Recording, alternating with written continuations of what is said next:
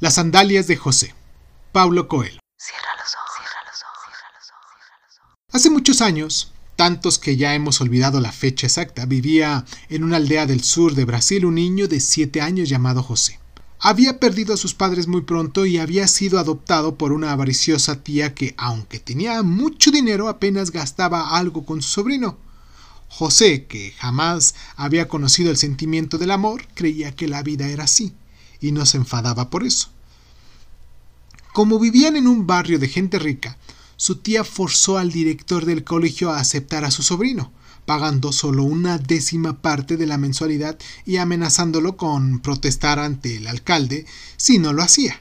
El director no tuvo elección, pero siempre que podía, les decía a sus profesores que humillaran a José, esperando que de esa manera se portaran mal y valerse de ese modo de un pretexto para expulsarlo. Sin embargo, José, que jamás había conocido el amor, creía que la vida era así y no se enfadaba por eso. Llegó la Nochebuena.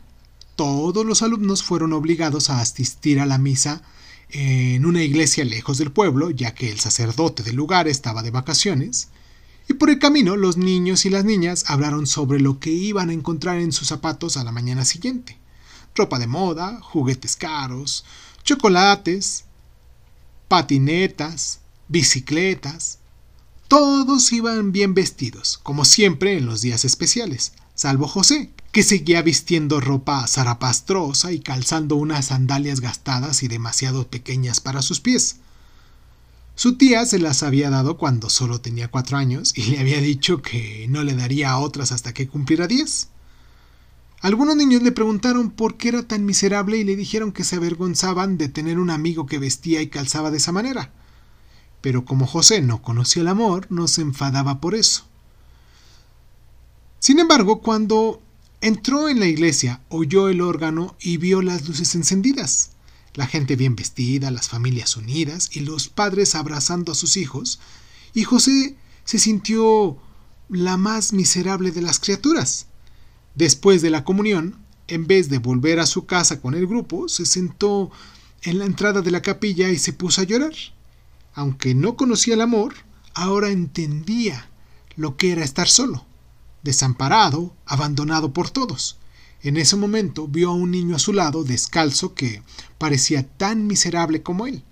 Como nunca lo había visto, y dedujo que debía haber caminado mucho para llegar hasta ahí, deben de doler mucho los pies a ese chico, pensó.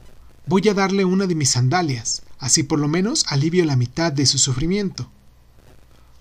Porque, aunque no conocía bien el amor, José conocía el sufrimiento y no deseaba que los demás sintieran lo mismo que él.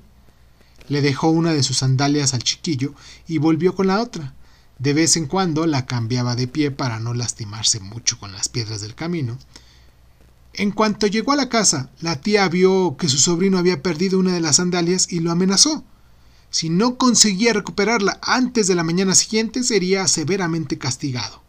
José se fue a la cama sintiendo miedo, pues conocía los castigos que solía aplicarle su tía. Se pasó la noche temblando por miedo.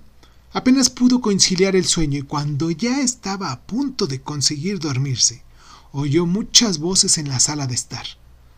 Su tía entró corriendo en la habitación, preguntándole qué había pasado, y todavía aturdido, José salió de su cuarto y vio que la sandalia que le había dejado al niño estaba en medio de la sala, cubierta de todo tipo de juguetes, bicicletas, patinetas y ropa.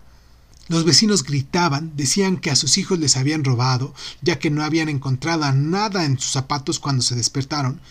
Entonces apareció apresuradamente el sacerdote de la iglesia en la que había celebrado la misa. A la entrada de la capilla había aparecido una estatua de un niño Jesús vestido de oro pero con una sola sandalia en los pies. Inmediatamente se hizo el silencio, la comunidad alabó a Dios y sus milagros, la tía lloró y pidió perdón, y el corazón de José se llenó de energía y del significado del amor. Paulo Coelho, 2006. Basado en un cuento del de 1903 de François Copre.